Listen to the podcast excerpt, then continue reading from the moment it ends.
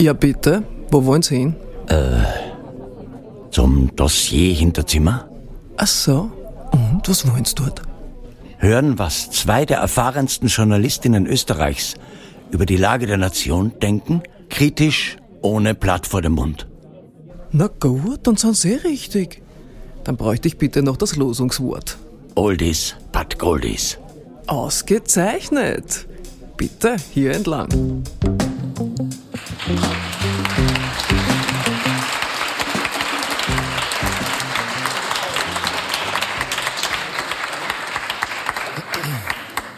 Hallo und herzlich willkommen äh, beim Dossier Hinterzimmer unserer Mitgliederveranstaltung. Mein Name ist Florian Grabal, ich bin Chefredakteur äh, bei Dossier und darf dieses Hinterzimmer moderieren. Wie gewohnt sind wir im prunkvollen Ambiente hier in der Roten Bar im Volkstheater Wien. Äh, herzlichen Dank an dieser Stelle für die tollen Menschen des Volkstheater Wien, dass wir hier sein dürfen, die das möglich machen. Äh, und jetzt darf ich auch schon meine beiden Gäste vorstellen. Zu meiner Rechten äh, Frau Dr. Anneliese Rohrer, langjährige renommierte Innenpolitikjournalistin. Herzlich willkommen, Frau Dr. Rohrer.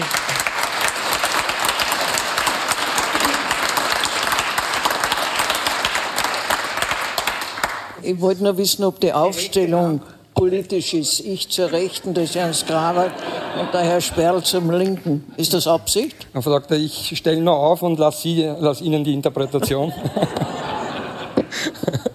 Äh, und zu meiner Linken, Herr Dr. Gerfried Sperl, ebenfalls renommierter Innenpolitikjournalist. Hallo, Herr Sperl. Hallo.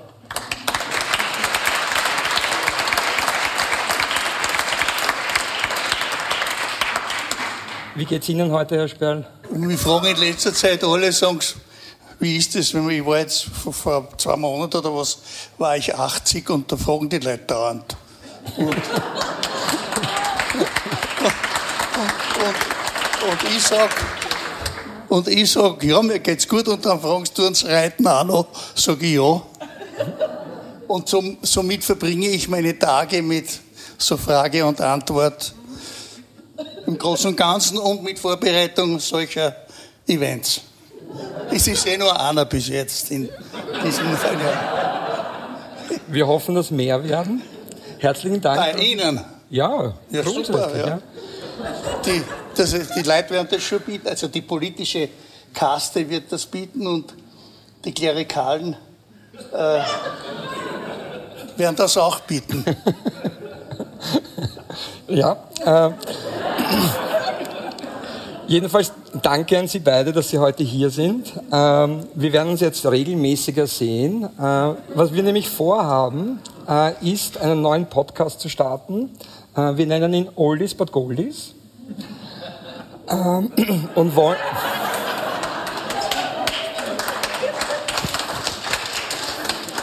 Ich bin noch nicht 80, gell?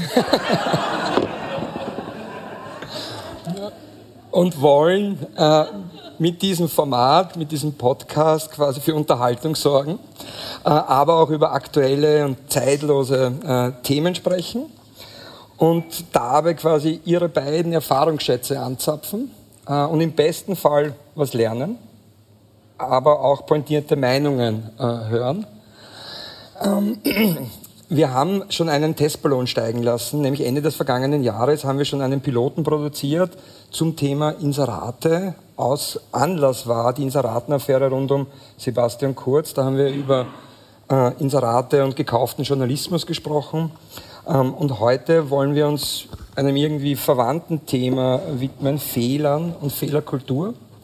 Ähm, es passieren nämlich äh, meiner Meinung nach immer häufiger Fehler, beziehungsweise hört man immer häufiger Politikerinnen und Politiker sich entschuldigen. Ähm, aber nicht nur in der Politik, sondern auch im Journalismus äh, passieren Fehler oder gibt es immer häufiger Entschuldigungen zu hören und auch in anderen gesellschaftlichen Bereichen. Sie haben, glaube ich, schon die Kirche äh, angesprochen auch. Ähm, das heißt, wir wollen heute über Fehler und Fehlerkultur äh, sprechen. Es wird die Möglichkeit geben, wieder Fragen aus dem Publikum zu stellen. Ähm, also bitte, wenn Sie eine Frage haben, es wird dann Georg herumgehen mit dem Mikrofon. Ich würde aber jetzt gerne den Abend beginnen mit einem Thema, das uns oder eigentlich die ganze Welt schon seit fast zwei Jahren beschäftigt, nämlich der Corona-Pandemie. Und ich glaube, es ist nicht übertrieben zu sagen, es sind da beim Corona-Management, bei der Bewältigung dieser Krise überall auf der Welt Fehler passiert und auch in Österreich Fehler passiert. Da gab es zum Beispiel die späte Einbindung von Expertinnen und Experten. Es gab Aussagen von Spitzenpolitikerinnen und Politikern wie dem Ex-Kanzler Sebastian Kurz, der im Sommer schon die Pandemie für Geimpfte als beendet erklärt hat. Ähm, und es gab immer wieder Aussagen und Prognosen, äh, die uns vermittelt worden sind. Frau Dr. Aurora, wie kommt es dazu, dass Politikerinnen und Politiker immer glauben, sie müssen Prognosen abgeben? Beziehungsweise wie, kommt's, wie erklären Sie sich solche Aussagen in einer doch sehr dynamischen und unsicheren Zeit? Herr Skraber, wie kommt es dazu, dass Journalisten ständig Prognosen abgeben? Das ist dasselbe Übel. Äh, also darüber könnte man uns auch unterhalten. Ne? Prognosen, die dann so nie eintreffen. Äh, letztes krasses Beispiel, die deutsche Wahl. Die SPD hätte das nie, nach den Prognosen der Journalisten, nie gewinnen dürfen. Also bleiben wir, lassen wir die Kirche im Dorf. Warum machen die Politiker das ja? Weil sie glauben, äh, in dem Fall mit der Pandemie, weil sie glauben, sie müssen Zuversicht äh, verbreiten, obwohl sie eigentlich nicht genau wissen oder überhaupt nicht wissen, dass, äh, ob die berechtigt ist oder nicht. Aber das ist das politische Geschäft. Was man allerdings jetzt im Unterschied zu früher bemerkt, ist, dass diese, dieser Entschuldigungsführer, der ist wie, wie ein Virus. Plötzlich sind alle Politiker damit infiziert. Sie unter, entschuldigen sich für alles und jedes total inflationär und daher sind sie auch nicht glaubwürdig. Man merkt es ihnen ja an. Mhm. Ich entschuldige mich für, wir sind hinter unseren Ansprüchen zurückgeblieben. Ja, warum eigentlich? Ja? Äh, und das ist, ein, das ist ein neues, ich weiß nicht, welcher Marketing-Fritz das erfunden hat, äh, dass das jetzt plötzlich so sein muss. Äh, das gab es früher nicht, hätte es vielleicht, äh, wäre es auch angebracht gewesen, aber jetzt ist es in einer, in einer inflationären Handhabe, wo ich sagen muss, bitte hört's doch endlich auf, ihr glaubt es ja selber nicht. Da war der, da war der, der Jörg Haider noch ehrlicher, wie er einmal gesagt hat, na, entschuldige mich halt nach meinetwegen und wann es sein muss. Nicht? Und in der Tonalität sind diese Entschuldigungen, die wir oder die ich jetzt wahrnehme, äh, genau dasselbe. Naja, gut, also jetzt gehört es dazu, jetzt entschuldigen wir uns. Mhm. Aber ich glaube nicht, dass das, äh, dass das äh, die Leute wirklich, und es ist auch nicht berechtigt, wenn sie hinstellen, sich stellen würden und sagen, Herrschaften, wir sind die erste Politikergeneration in Österreich, äh, die mit einer Pandemie zu tun hat. Äh, wir sind außerdem jung und unerfahren. Äh, wir tun unser Bestes. Bitte habt Geduld. Das wäre irgendwie ehrlicher gewesen. Aber sich hinzustellen und zu sagen, wir haben, so wie der Herr Sebastian Kurz, wir haben alles richtig gemacht und dann falsche Prognosen liefern. Und das ist alles wirklich verdammt schädlich für die Politik. Ja, zum Beispiel hat der Kanzler Nehammer gesagt, es wird nie mehr Sideletters geben. Ja. Und es wird sie natürlich bei der nächsten Regierungsbildung wieder geben. Sie werden zusammensitzen und einer wird sagen, ich habe die sicherste Methode, wie das nicht mehr passieren wird. Wir machen das übers Netz, aber wir sichern das alles ab. Ich habe da einen, einen, einen total tollen Mann, wie der, der kann, in Amerika war der schon und der kann das sicher. Nicht? Sie werden das wieder machen und immer wieder machen und es wird dann wieder ein Leak geben und die Medien werden damit gefüttert. Das ist das eine. Also sowas zu verkünden, dass es es nie mehr geben wird, ist eine Frechheit. Das Zweite in dem Zusammenhang, die Journalisten sind ja sowas von unwissend. Die, die kann man nicht sagen, nicht pauschalieren. Aber äh, vor wenigen Tagen hat eine, eine Kollegin äh, im Fernsehen eine Korrespondentin in Amerika gefragt und hat gesagt, wie sehen das die Amerikaner? Was fühlen die Amerikaner dabei? Und ich habe mir gedacht, bitte, einzig einen Kick kannst kriegen. Die Amerikaner. Und wie die das sind, die gibt's ja nicht, die Amerikaner. Es gibt sie als Staatsbürger. Hätte sie sich dafür entschuldigen sollen? Nein, sie, nein, ich würde sagen, sie sollte lernen. Lernen, damit es das nächste Mal nicht passiert. Aber es passiert sicher immer wieder. Und bei Wahlergebnisbesprechungen kommt ja immer wieder dasselbe. Äh, wie sieht, wie sieht das in Deutschland aus? Was sagen die Österreicher dazu? Immer diese äh, Vereinnahmen, Vereinnahmungen, die nicht stimmen können. Jetzt haben Sie angesprochen, dass einfach diese Sideletter angekündigt werden, dass es es nicht mehr gibt, aber trotzdem quasi bin ich jetzt gelernter Österreicher, 42 Jahre alt, bald 43 und kann mich erinnern, es gab diese Postenbesetzungen, ja, seit ich, seit ich, ja, drei Jahrzehnten circa habe ich es mitbekommen, oder zweieinhalb Jahrzehnten. Ähm, jetzt wird das angekündigt, es gibt solche Sideletter nicht mehr, was impliziert, es gibt solche Postenschacher nicht mehr. Ähm, was es wird auch die weitergeben. Der, der August Wöginger, der ÖVP-Clubobmann, ein Niederösterreicher, wo das nie anders war als über solche Postenschacher. Der ist ein Oberösterreicher. Der ist aus Oberösterreich, wahrscheinlich an der Grenze zu Niederösterreich. Aber was müsste, was müsste passieren, dass es, äh, dass es dieses, dieses System der Postenschacher, der Sideletter etc., dass das nicht mehr, dass diese Fehler nicht mehr passieren können, dass diese leeren Versprechungen nicht mehr? Ja, ganz Österreich vermutlich oder äh, eine große Anzahl von interessierten Österreicherinnen und Österreichern müssten umlernen und sie müssten viel mehr Druck machen, dass, dass man absieht von solchen von solchen Methoden. Nur die Grünen haben das ja auch immer wieder angekündigt. Die Grünen haben gesagt, wir sind sauber. Ja, und dann sind wir draufgekommen, nach vor wenigen Wochen, der Herr Kogler hat ja auch einen Sideletter unterschrieben. Aber er hat Jetzt, sich entschuldigt. Ja, er hat sich noch. Ja. Aber es macht die Sache, es macht die Sache nicht besser. Man müsste aber nachschauen genau, warum ist der Herr Kogler jemand, der die auch diese Methoden bedient. Und ich sage, das hängt damit zusammen, weil er aus der Oststeiermark stammt und die Oststeiermark ist seit vielen, vielen Jahrzehnten so schwarz, dass selbst ein Grüner nicht grün werden kann.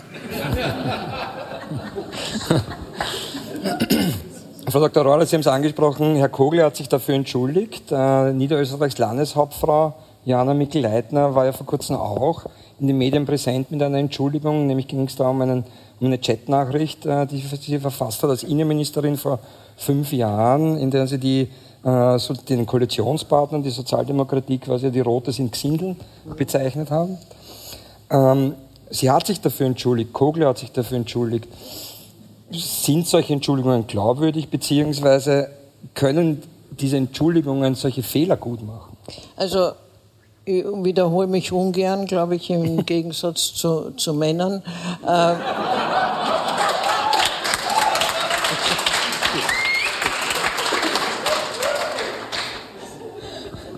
äh, aber ich habe das schon, ich hab, ich hab das schon äh, vorher gesagt, das ist nicht glaubwürdig. Äh, also wiederhole ich das. Äh, wir haben, wir haben eine, eine Entschuldigung, die, glaube ich, sehr äh, doch sehr wichtiger ist als die, äh, das rote Gesindel der Frau äh, Mikleitner, obwohl das auch politisch viel wichtiger ist als äh, all jene glauben, die sagen, das ist eine private Meinung und das ist eigentlich vernachlässigt worden. Sie hat nicht gewusst, dass das öffentlich wird. Äh, darauf komme ich noch dann ganz kurz. Aber eine Entschuldigung haben wir vergessen und das ist die des neuen Innenministers der sich entschuldigt hat, dass er als, als äh, äh Landesparteisekretär äh, vor einem Wahlkampf antisemitische Äußerungen gemacht hat und gesagt hat, das war ein Fehler und das würde ich heute so nicht mehr machen.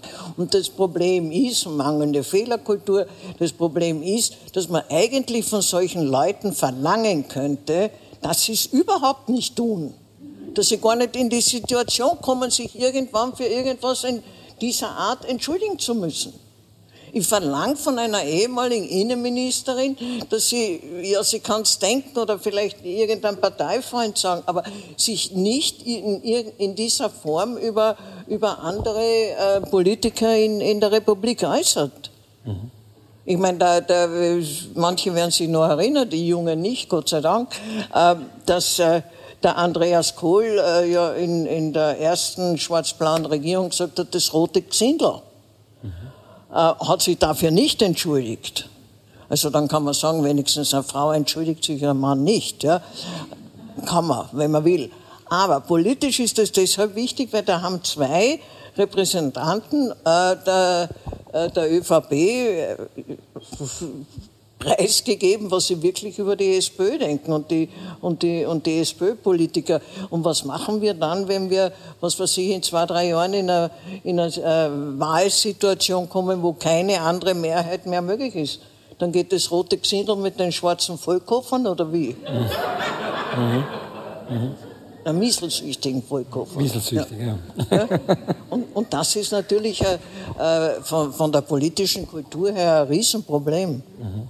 Die, die Geschichte ist ja nicht direkt vergleichbar, aber wenn Sie die Causa Ratzinger da dazu nehmen, wo diese äh, Lügenkultur, sage ich jetzt ganz direkt, höchste Kreise, höchste moralische Instanzen ergriffen hat, da wird einem Angst und Bang, weil in der Kirche, in der katholischen Kirche, weil sie die Mehrheitskirche ist, sollte eigentlich, und das wird ja auch immer wieder verkündet, so etwas nicht vorkommen.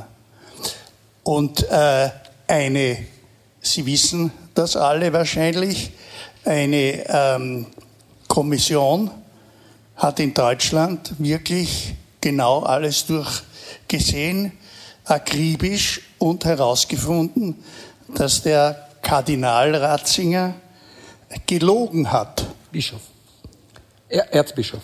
Nein, noch, nein, nein, da war er schon Kardinal. Okay. Pardon? Aber noch Erzbischof von München-Freising. Mhm.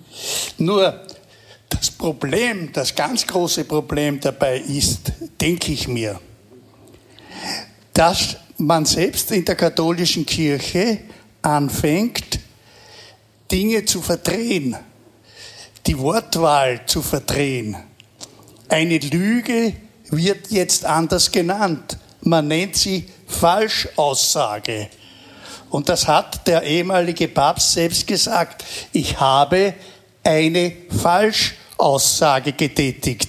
Und mit, diesen, mit, diesem, äh, mit dieser Formulierung hat er versucht, sich aus dem, aus dem Dilemma heraus zu, äh, zu reden und in Wirklichkeit hat er eine ganz schwere Sünde begeben, äh, begangen in, seiner, in seinem eigenen, äh, in seiner eigenen äh, Wabe.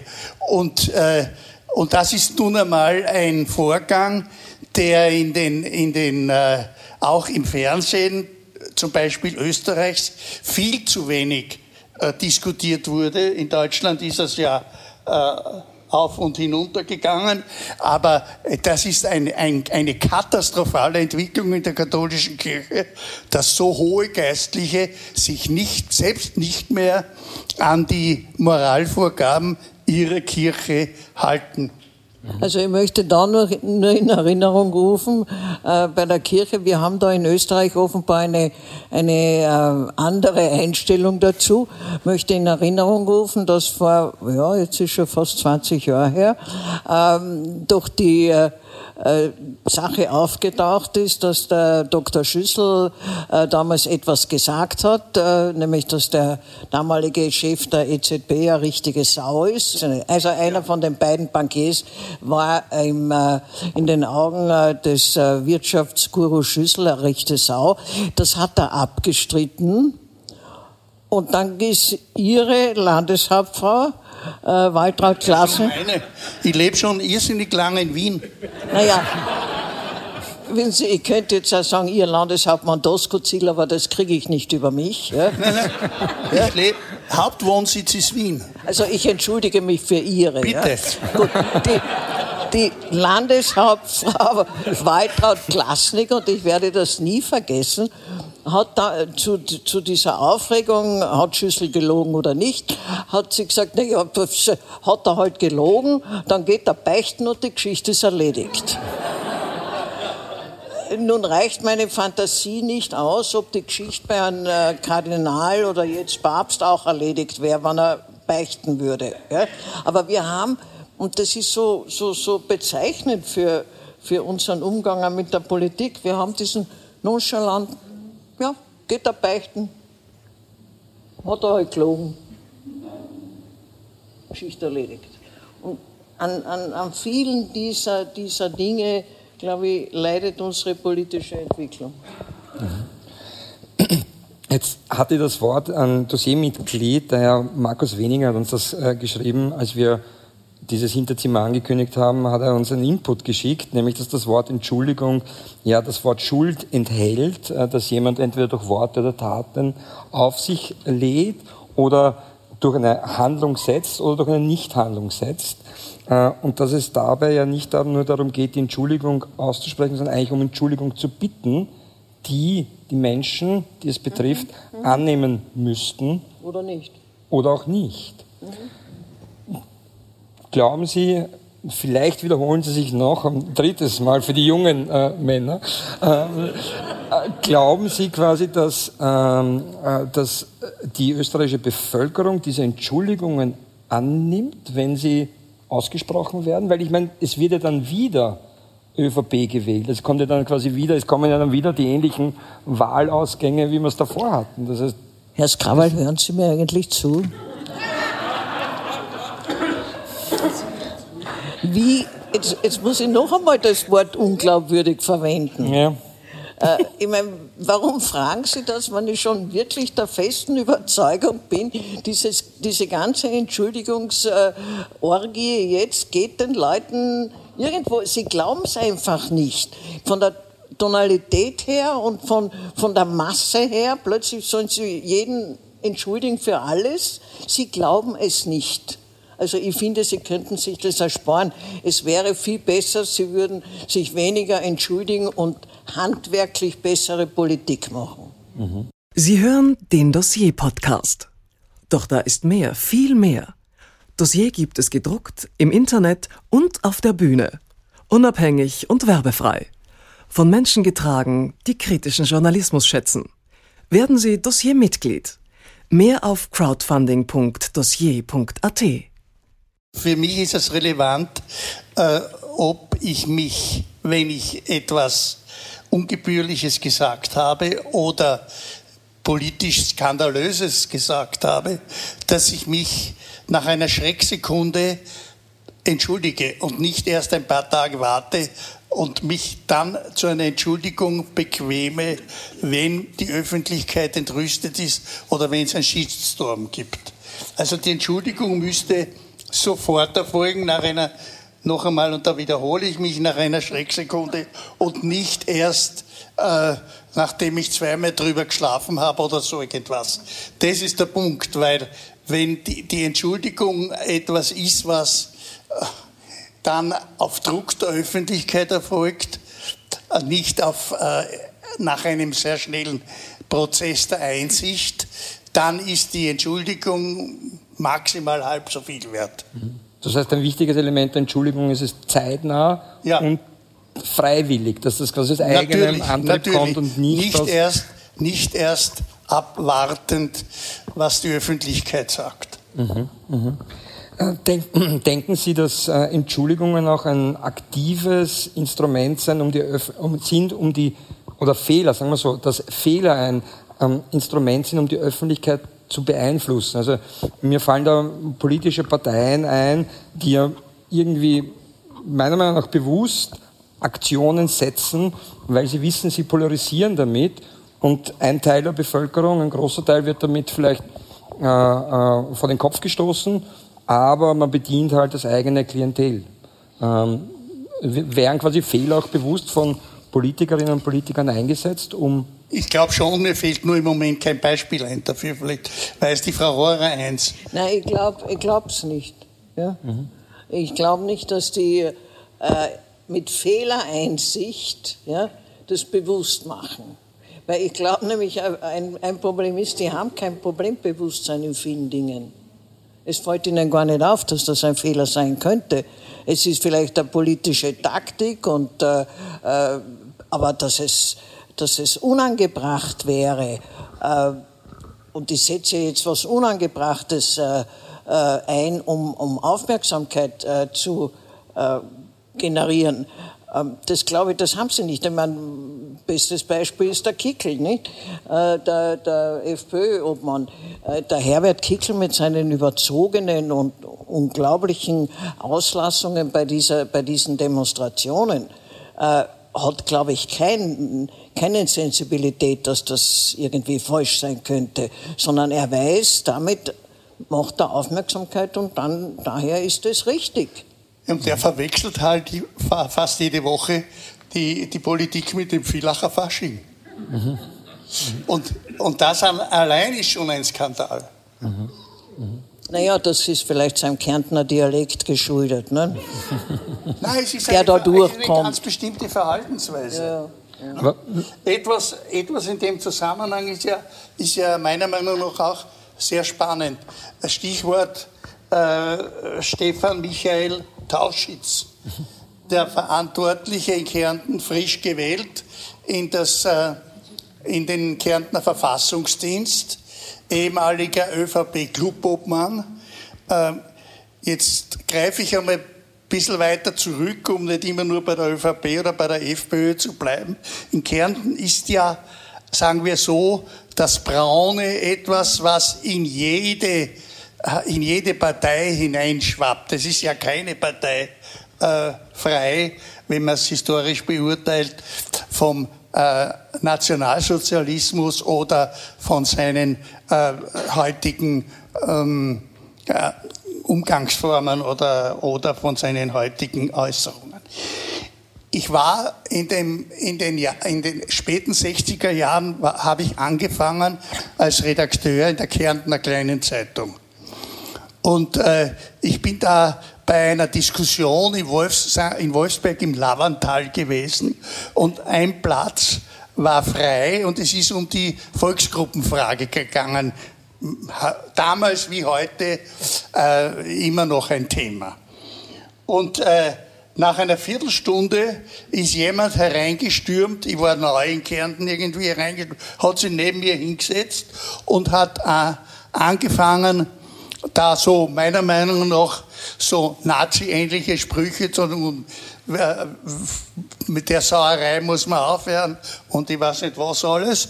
Und ich sag zu ihm, sind Sie vom Heimatdienst? Ich vom Heimatdienst? Nein, ich bin der Landesparteisekretär der SPÖ. Und wer war das? Der Herr Wagner war das, der später Landeshauptmann von Kärnten geworden ist. Und ich habe den gleich verwechselt mit einem vom Heimatdienst, ultrarechts und so weiter. Und in Kärnten war das damals noch stärker, aber es war alles sehr vermischt und man konnte die einzelnen Parteien nicht wirklich unterscheiden. Und wenn man die Unterscheidung mit der Grazer Erfahrung, wie ich, äh, versucht hat, dann war das so, dass man dann ein Platzverbot gekriegt hat. Ich habe im, im im Hotel Musil ein paar Monate lang kein Essen gekriegt und die gesagt haben, der Linke dort, der kriegt bei uns nichts zu essen. Aber so, so ist das und die Nachwirkungen gibt es natürlich heute noch. Und der Herr Tauschitz ist ja zum, auf den Ulrichsberg gegangen in seiner Funktion als äh, Clubobmann der ÖVP und hat dort Begrüßungsreden gehalten. Es ist nicht bekannt, ob er dort, äh, wenn man so will, Nationalsozialismus äh, irgendwie vermittelt hat, mit Sicherheit nicht, wie man hört. Aber es reicht schon, dass ein Clubobmann der ÖVP zum Ulrichsberg-Treffen geht, das bekanntlich sehr weit rechts angesiedelt ist und äh, Äh, und er hätte, wenn er als Politiker integer sein will, hätte er damals sagen müssen oder den Mut haben müssen, dort gehe ich nicht hin. Ja, aber er aber, hat eh gesagt, er würde dieselben Worte heute nicht mehr verwenden. Ja, aber das ist immer das Nachhinein. Aber trotzdem ist der Herr Tauschitz noch immer der oberste Verfassungsschützer des Landes Kärnten. Des Landes Kärnten und, und er, konnte das, er konnte das trotzdem werden. Naja, eben. In Kärnten ist keine wirkliche Aufarbeitung. Mit den Stimmen aller. Ja, wird keine Aufarbeitung der Vergangenheit erfolgt. Der Herr Landeshauptmann Kaiser hat sich zwar jetzt etwas distanziert, äh, und er ist sicher einer der, der Politiker in Kärnten, die sich da versuchen, äh, frei zu machen von dieser Vergangenheit. Aber wirklich frei davon ist auch er nicht. Ja, das ist das mangelnde Problembewusstsein auf allen Ebenen. Ne? Mhm. Nur muss man schon auch sagen, die Zeiten haben sich schon gebessert. Ja? Also selbst wenn ich jetzt wirklich äh, grantig bin auf diese, auf diese Inflation ähm, der Entschuldigungen, aber ich meine, Herr Sperl, erinnern Sie sich an die 80er und Anfang der 90er Jahre oder 80er, späten 80er Jahre rund um Waldheim und rund um Udo Broksch, was da alles äh, dann herausgekommen ist, äh, auch sogar strafrechtlich relevant beim damaligen äh, Ex-Bundeskanzler Fred Sinowatz und auch beim Innenminister Blecher, die wurden dann ver da kann ich mich nicht erinnern, dass irgendwer je gesagt hat, das tut mir leid oder ich entschuldige mich für meine Fehleinschätzung oder für meine, äh, für meine falschen äh, äh Unterstützungen für Herrn Udo Broksch und sein, und sein ähm, in die Luft gesprengtes Schiff. Also Insofern haben sich die Zeiten geändert, vielleicht zum Besseren, aber das ist nicht, das ist nicht ausschlaggebend. Ausschlaggebend wäre, sie würden das, wofür sie sich dann entschuldigen, gar nicht erst machen. Ne? Mhm.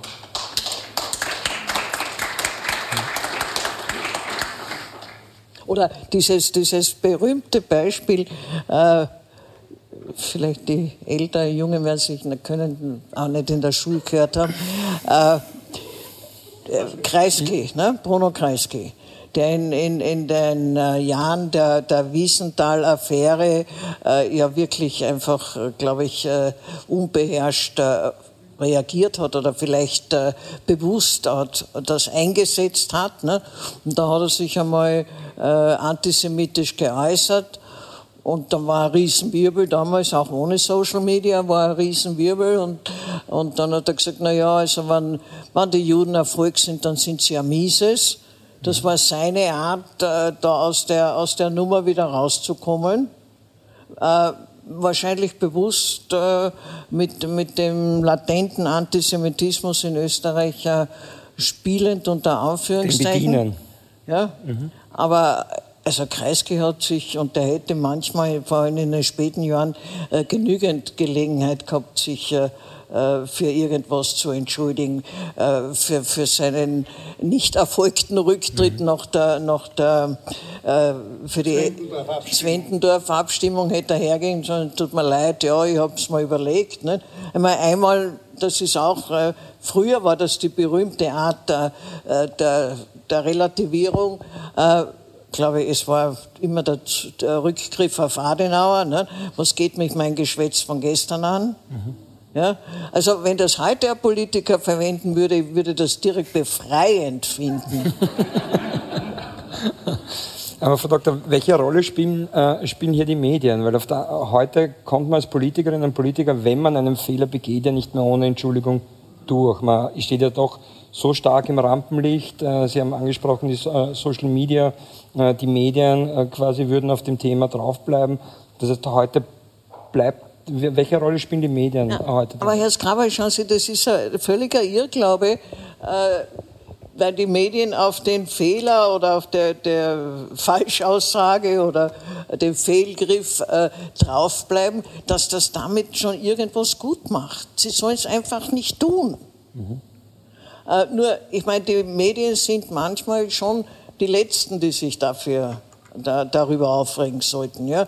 Weil auch hat sich die Zeit auch gebessert, äh, weil auch die Medien haben so oft, oft und immer öfter äh, Gelegenheit oder, oder Grund, sich für irgendwas zu entschuldigen. Ja? Mhm.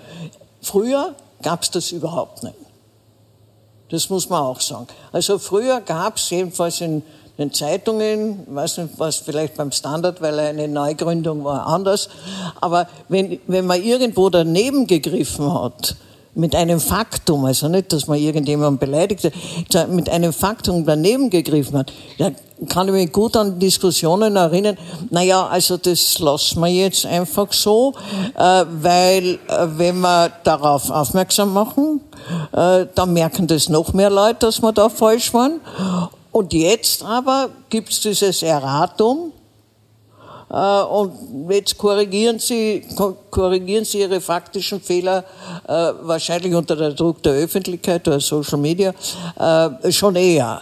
Also insofern haben sich in gewissen Bereichen die Zeiten auch gebessert. Können Sie das festmachen, wann, wann dieser Richtungswechsel bei der Presse äh, zum Beispiel? Nein, ich glaube schon, wenn Auftauchen das Internet. Mhm. Ja, sicher, weil es natürlich auch für, für Leser, Gott sei Dank, und die interessierten Leser leichter war, äh, das zu checken. Mhm. Mhm. Ich, ich glaube, es hat auch einen gesellschaftspolitischen Hintergrund.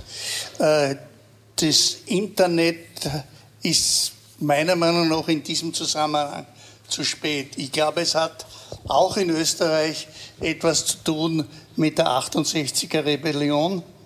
Es ist dort eine, eine Generation von Leuten äh, in die Politik eingestiegen, die äh, auch nicht in die Parteien wollten, obwohl der äh, Bruno Kreisky versucht hat, die alle einzusammeln und, äh, und für sich einzunehmen. Das hat er ja mit etlichen getan und in, er hat sie in den ORF geschickt teilweise und so. Aber, aber die 68er waren im Großen und Ganzen doch so kritisch, dass viele, die in die Medien gegangen sind, und die auch in den ORF gegangen sind, weil der Gerd Bacher und Alfons Dalmer haben Leute in die Medien genommen, die dezidiert links von ihnen waren und die haben einen gewissen Freiraum gehabt. Und solche Journalistinnen und Journalisten sind auch äh, äh, relevant geworden über die äh, Magazine, die neu gegründeten Magazine. Äh, ich erinnere an das, oder ich, ich nenne nur das Profil. Dort äh, sind Figuren wie die Sigrid Löffler, die auch im Weichbild von 68 als Literaturkritikerin groß geworden ist. Äh, und äh, die Ursula Basterk, die dann Stadträtin in Wien geworden ist, die haben schon auch als Frauen äh, einen Journalismus geprägt, den es vorher in der Art nicht gegeben hat. Und das hat sich, und das hat sich äh, äh, ausgewirkt auch generell auf die, auf die Medien. Äh, jetzt sage ich dazu, äh, was in Wien ja nie problematisiert wurde und in Wien wahrgenommen wurde, ist, dass in Graz und in Linz und in Innsbruck es auch eine 68er-Bewegung gegeben hat. Ich habe heute Vormittag einen ORF-Film kurz gesehen über 68. Da wurden die Bundesländer komplett ausgeblendet. Die anderen Universitäten, hat es nur Wien gegeben. Und das ist immer noch so die Hauptstadt, wenn es zur Erklärung der österreichischen Geschichte geht, ist immer nur die Hauptstadt im Vordergrund. Da kommen dann auch die Leute, die in der Hauptstadt eine Rolle gespielt haben, ähm, zu Wort und die anderen gibt's nicht. Aber der österreichische Journalismus ist in den 70er und 80er Jahren auch durch die 68er Bewegung besser geworden. Können Sie sich, Frau Dr. Oran, journalistische Fehler von Ihnen äh, erinnern? Gab es da so einen großen Fehler, äh, den Sie gemacht haben wie sind Sie damit umgegangen? Wann ist da jetzt Sperrstund? Was Prägnantes? nein, nein, ich meine, die Dinge liegen so weit zurück und äh, äh, Sie meinen jetzt faktische Fehler, etwas falsch berichtet haben, ja. was man dann richtigstellen musste. Ähm, naja, das war damals schon besser äh, oder kam, sagen wir, weniger oft vor. Oder eigentlich, ich kann mich ja nicht erinnern. Äh, das hat aber auch natürlich äh, mit den Veränderungen in den Medien zu tun, weil wenn ich mir heute die Zeitungen der 70er und 80er Jahre anschaue, ist unglaublich. Was haben wir damals, wie viel Zeit haben wir damals für eine, eine Geschichte gehabt? Und das ist jetzt, ich meine, das geht jetzt rasant überall. Das hat auch mit der wirtschaftlichen Situation äh, der Medien zu tun. Nicht? Die, die äh, Leute, die dort arbeiten, arbeiten prekär und die müssen, müssen viel mehr leisten. Und jetzt müssen sie nicht nur Print leisten, sie müssen auch online leisten, sie sind viel ungleich größeren Druck.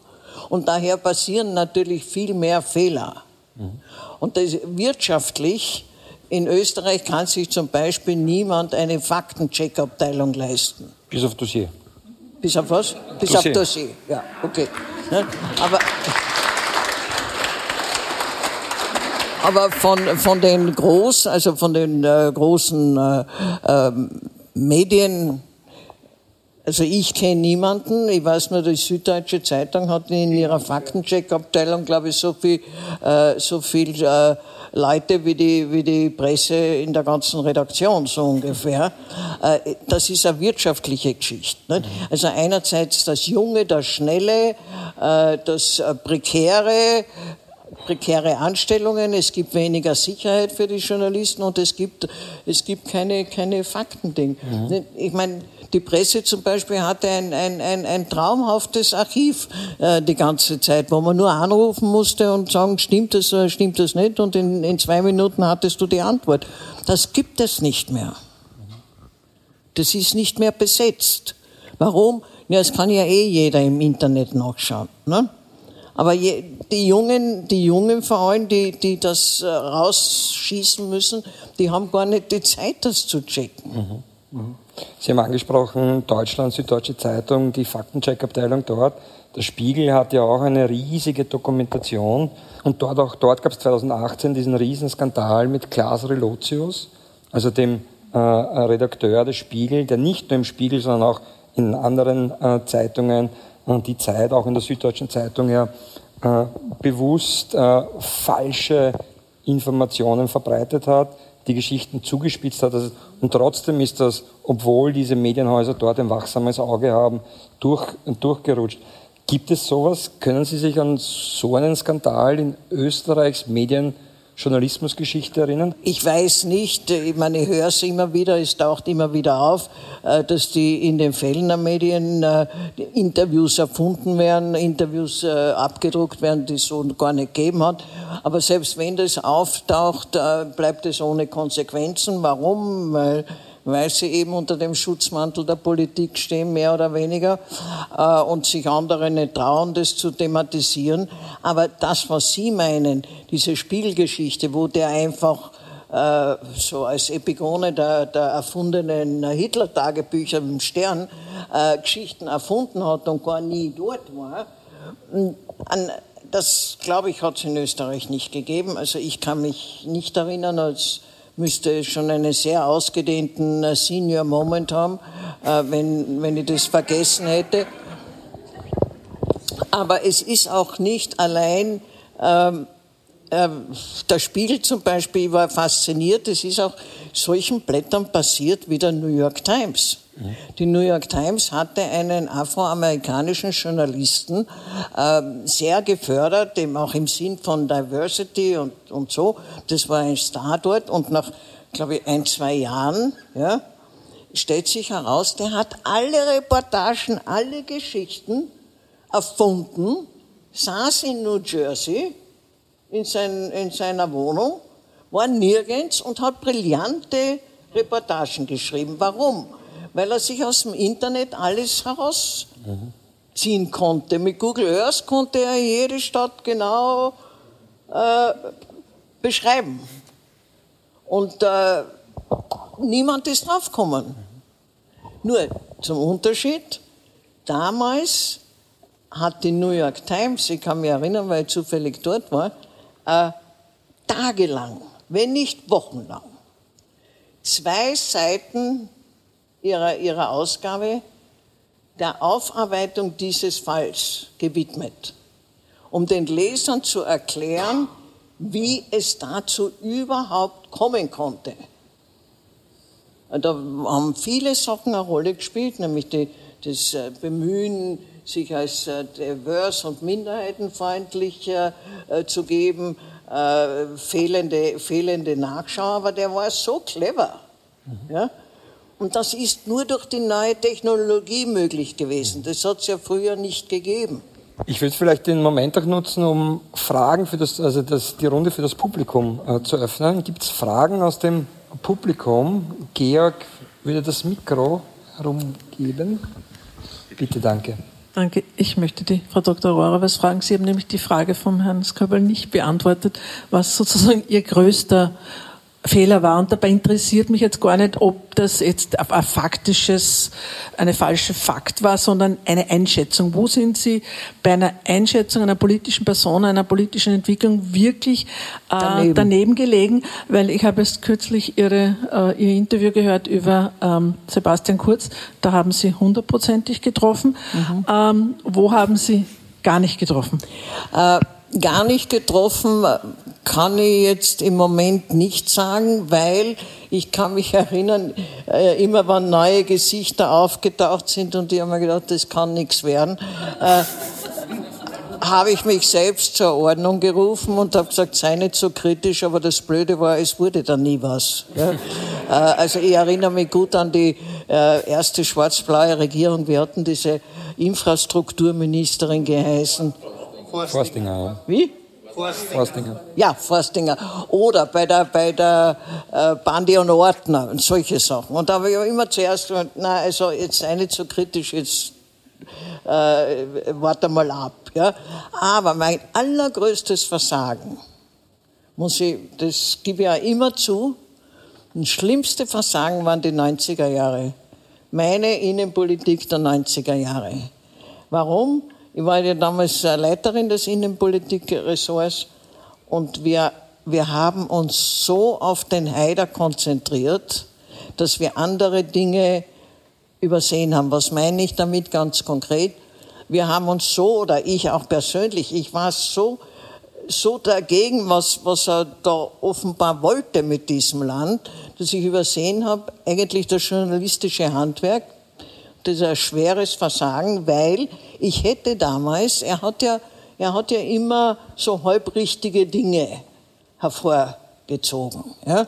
Und das war auch in, den, in, in dem Nachschlag zum, äh, zum Jugoslawienkrieg so und seiner Ausländerfeindlichkeit. Äh, da gab es ja wirklich vor allem in Wien auch Missstände.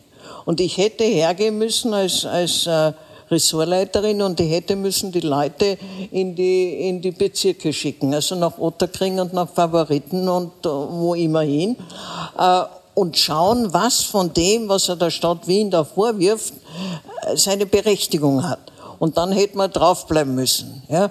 Und nicht jedes Mal, wenn er irgendeine Ungeheuerlichkeit gesagt hat, äh, auf und ab kommenti äh, kommentieren, wie schrecklich das ist. Also das war wirklich ein Versagen. Wir hätten damals, wir hätten damals nachschauen müssen. Oder hinausgehen und auch bei der Bonzen-Geschichte, ne?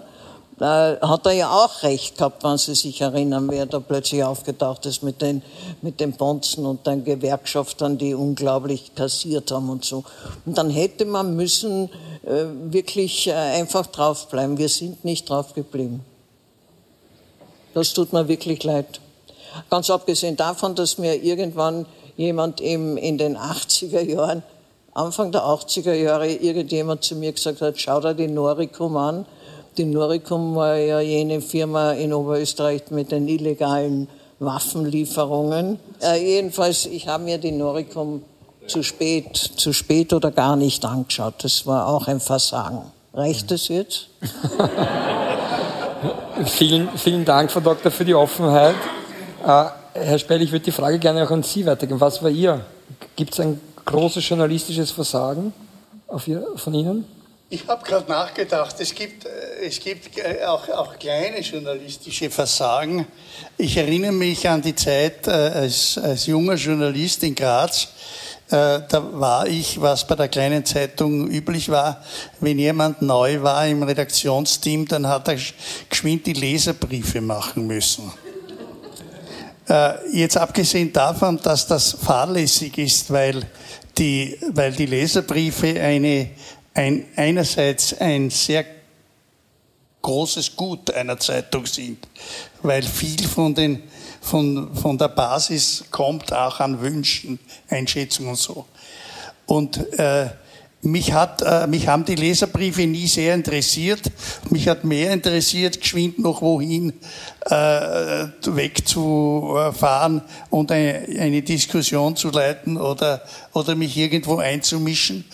Und da hat es einen Leserbrief gegeben, mh, mm, über den, äh, über den damaligen Chef der damals noch großen, äh, ähm, also jetzt ist es mehrteilig, die Grazer Chirurgie am Landeskrankenhaus.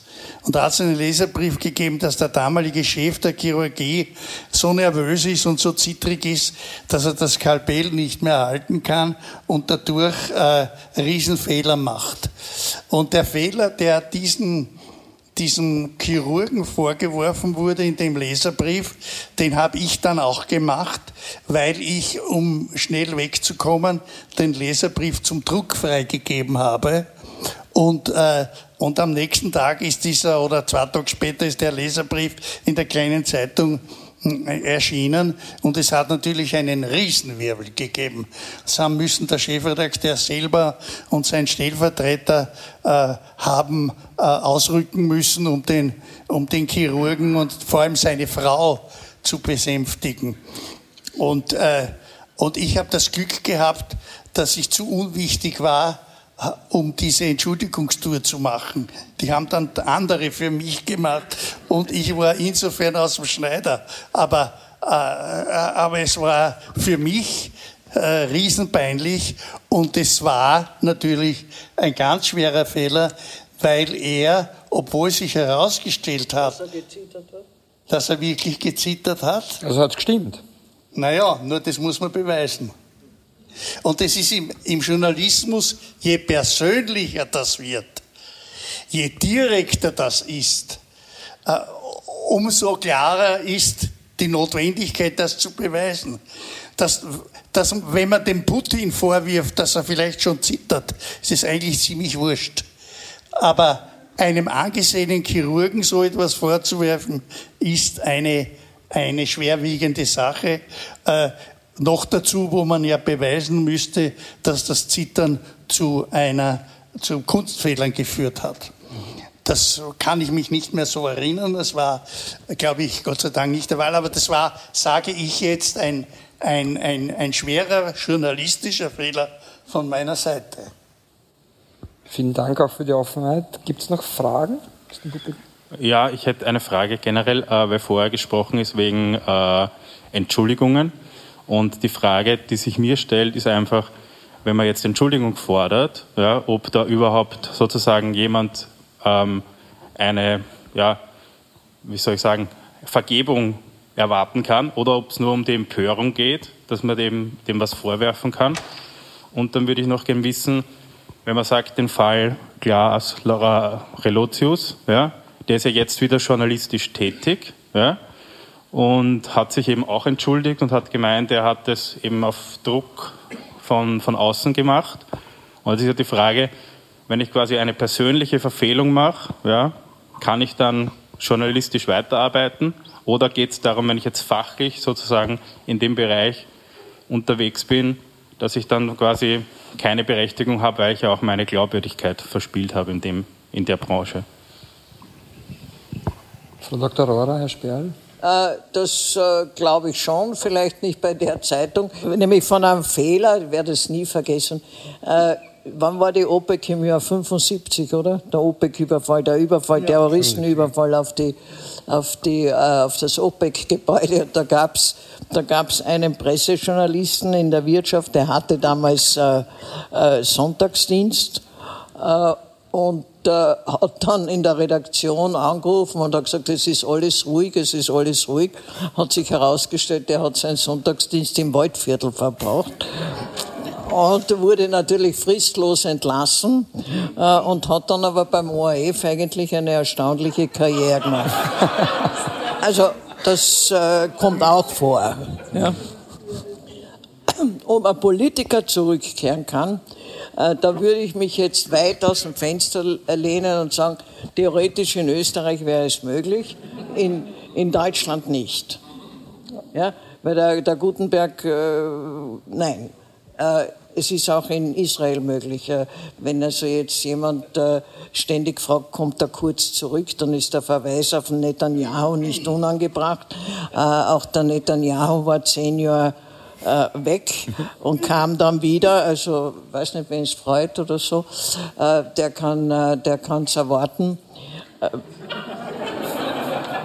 Also, ich glaube in Österreich schon, ja.